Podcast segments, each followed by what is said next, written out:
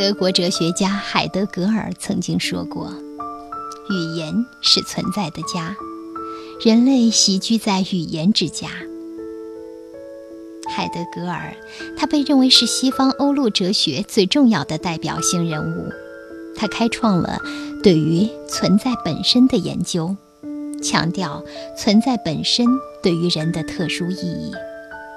晚年，海德格尔对于现代人的生活方式以及解决之道进行了一系列的思考。那么，海德格尔是个怎样的人呢？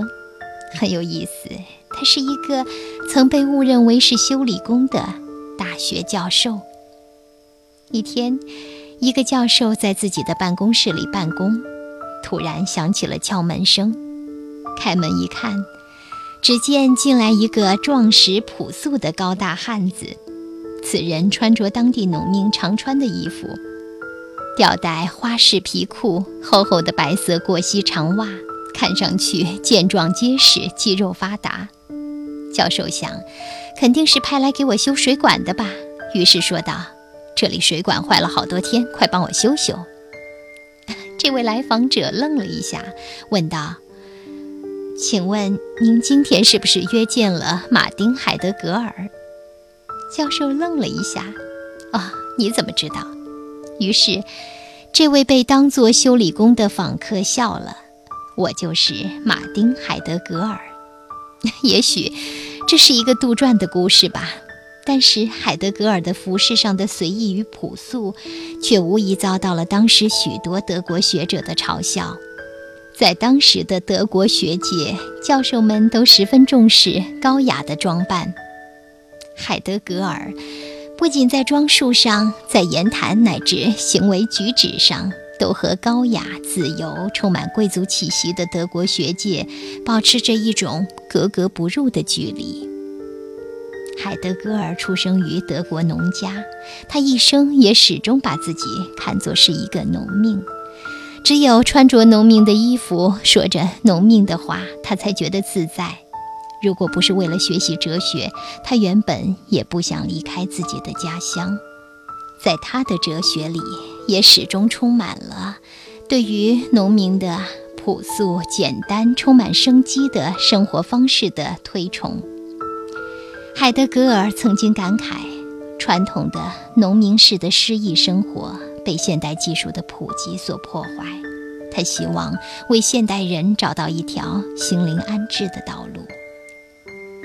一九二二年，海德格尔在托特瑙山购得了一小块地，他的夫人找人建了一座小木屋，为的是让丈夫能够在安静的环境中思考写作。这座小屋十分简陋，不超过四十平方米。孤零零的一座小房子在山坡上，小木屋的背后是苍翠古老、随着山势起伏的黑森林。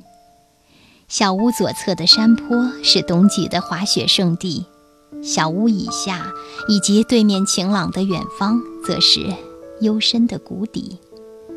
直到1931年，小木屋里才通上了电灯。海德格尔一生大部分的时光都和这间小木屋联系在一起，即使是在马堡大学任教的五年时间里，他也还是经常回到这里，回到沉思之中。他一生大部分的著作也是在这间小木屋里写成的，包括1927年出版的哲学名著《存在与时间》。据说，一到秋天，海德格尔就会提前准备好食物、木材等生活必需品，一个人运送到小木屋里去囤积起来。到了冬天，海德格尔就一个人在小木屋里住着，独自进行着哲学的思考。他说：“严冬的深夜里，暴风雪在小屋外肆虐，还有什么时刻比此时此景更适合哲学思考呢？”这样的时候，所有的追问必然都变得更加单纯而富有实质性。那种把思想诉诸语言的努力，则像高耸的山树对抗猛烈的风暴一样。这就是海德格尔和他的小木屋。至今这座小屋依旧在托特瑙山上矗立着。全世界的旅游者来到这里，都会去看一看这间小木屋。感受一下当年哲学家的思考。